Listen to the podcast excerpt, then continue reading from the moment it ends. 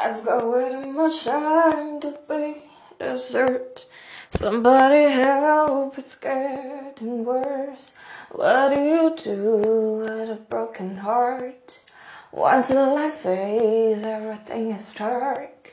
Way too much whiskey in my blood. I feel my body giving up. Should I hold on for another night? What do I do this time? Have drive circles under street lights. Nothing seems to clear my mind. I can't forget. Every time I hear so I drive, chasing my Lambo night.